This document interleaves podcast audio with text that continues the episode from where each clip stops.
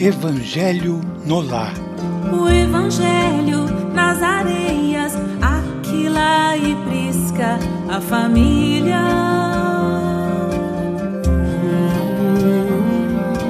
Na pureza de bondade, abrem suas portas ao errante.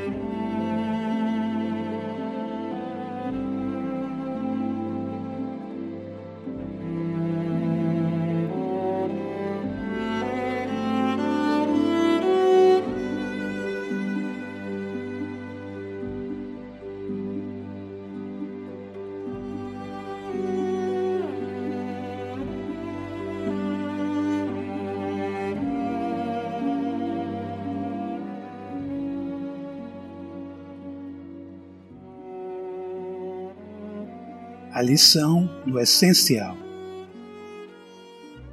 Discorriam os discípulos entre si quanto às coisas essenciais ao bem-estar, quando o Senhor, assumindo a direção dos pensamentos em dissonância, acrescentou: É indispensável que a criatura entenda a própria felicidade para que se não transforme, ao perdê-la, em triste fantasma da lamentação.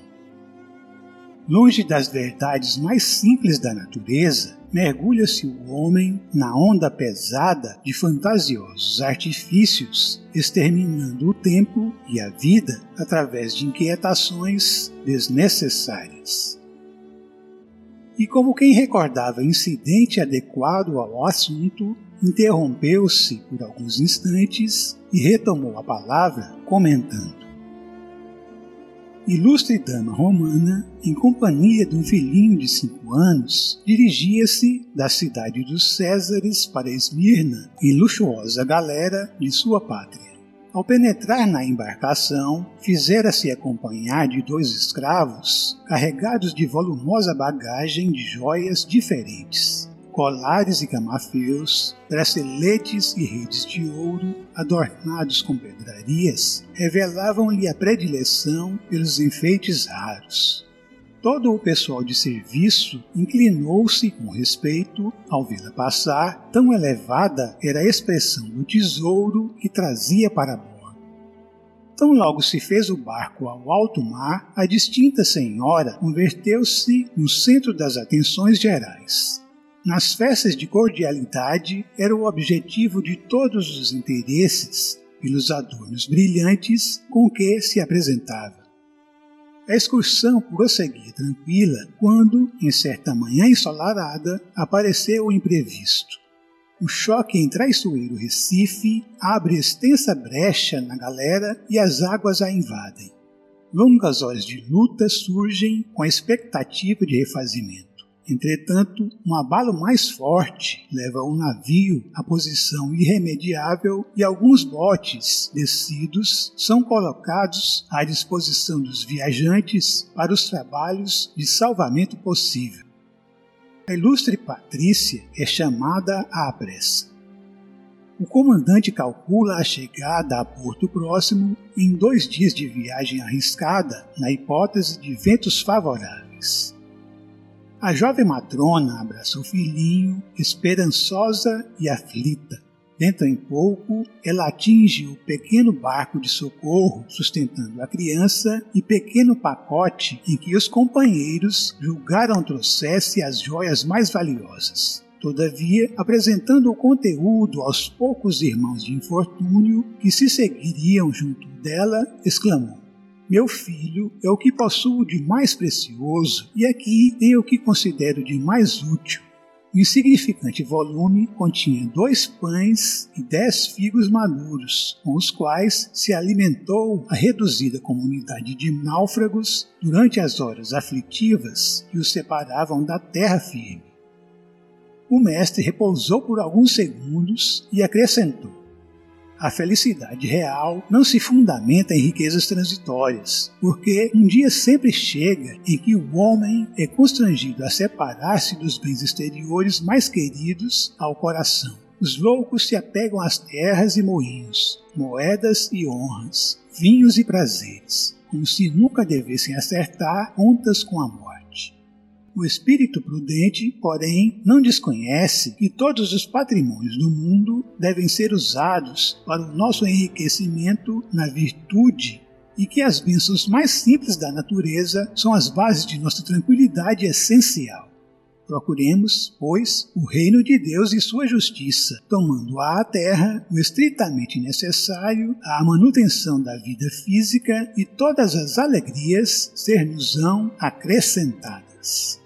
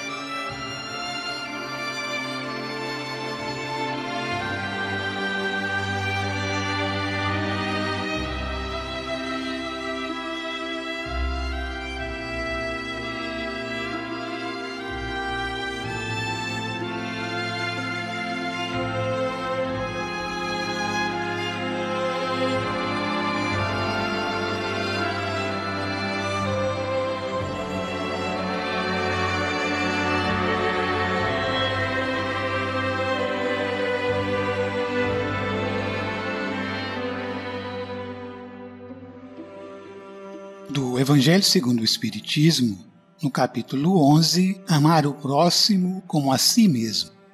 Instruções dos Espíritos, a fé e a caridade, por um espírito protetor em Cracóvia, em 1861, o item 13. Eu vos disse recentemente, meus queridos filhos, que a caridade sem a fé não seria suficiente para manter entre os homens uma ordem social capaz de fazê-los felizes.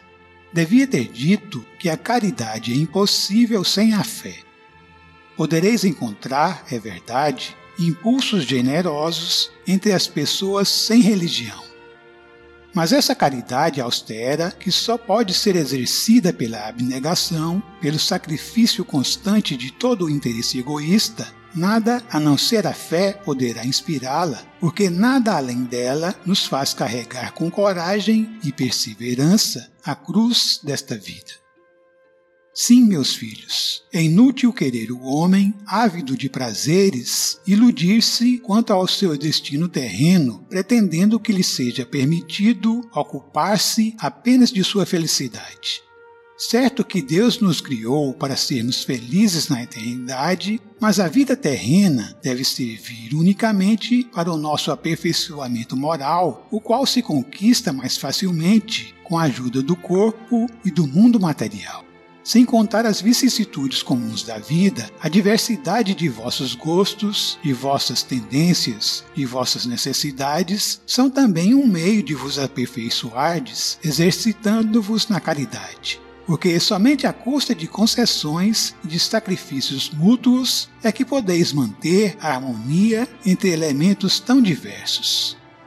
Tendes razão, entretanto, ao afirmar que a felicidade está reservada ao homem neste mundo, se a procurardes antes na prática do bem do que nos prazeres materiais. A história da cristandade nos fala dos mártires que caminhavam com alegria para o suplício Hoje, na vossa sociedade, para ser cristão, já não se precisa enfrentar a fogueira do Marte, nem o sacrifício da vida, mas única e simplesmente o sacrifício do egoísmo, do orgulho e da vaidade. Triunfareis se a caridade vos inspirar e fordes sustentados pela fé.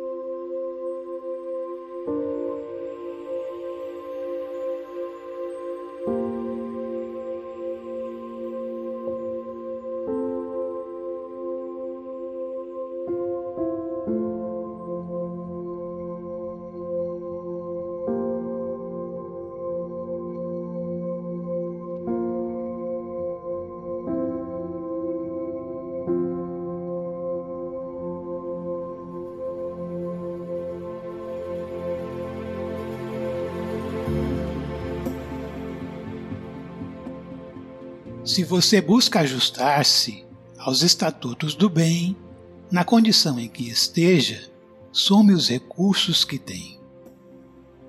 Se aceita sinceramente a bênção de Deus na fé, se usa a própria cabeça, mantendo o corpo de pé, se guarda a noção de rumo, de tempo, clima e lugar, se consegue defender-se, ver, ouvir e conversar, se pode estudar e ler, anotar e fazer conta, apresentar-se, vestir-se e sabe como se apronta, se tem o pão necessário, alguma saúde, asseio, um leito, a bênção de um teto e o trabalho de permeio,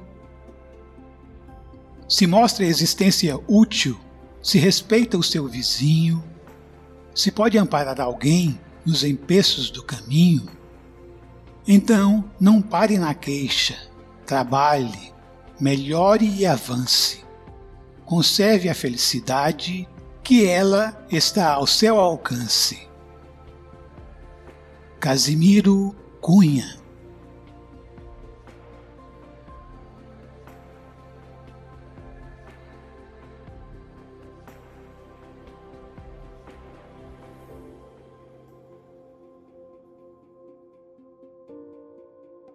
Jesus amigo, na certeza inabalável da Sua presença constante ao nosso lado, que possamos nos esforçar para que da nossa parte estejamos também sempre contigo, para tanto que possamos elevar e manter elevado o nosso pensamento em direção às forças superiores da vida.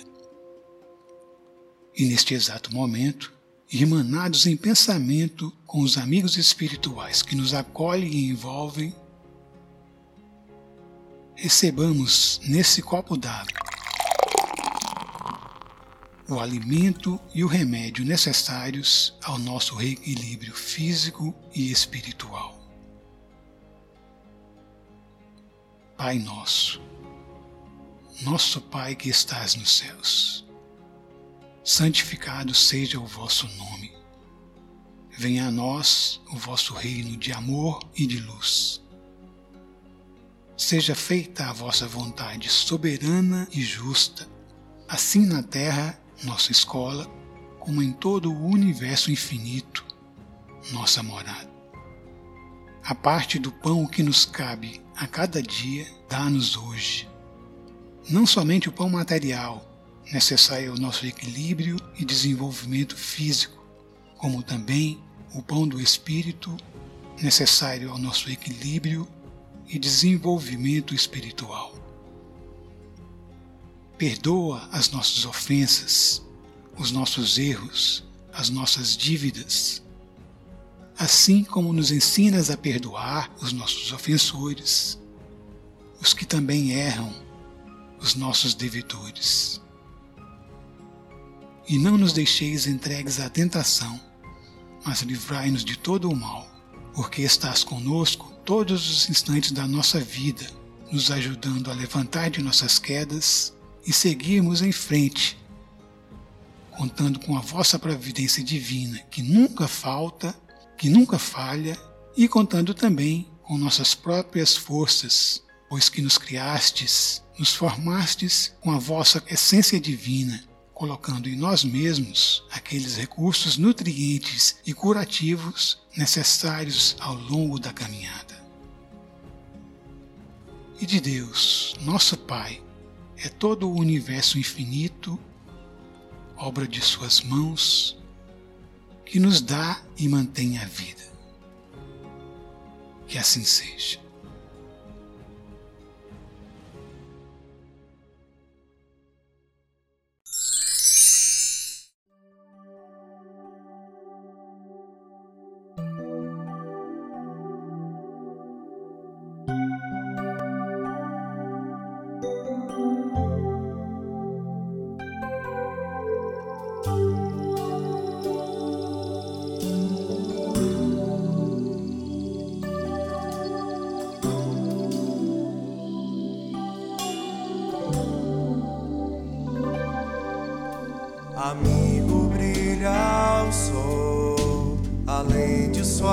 Janela. Perceba ao seu redor o quanto a vida é bela.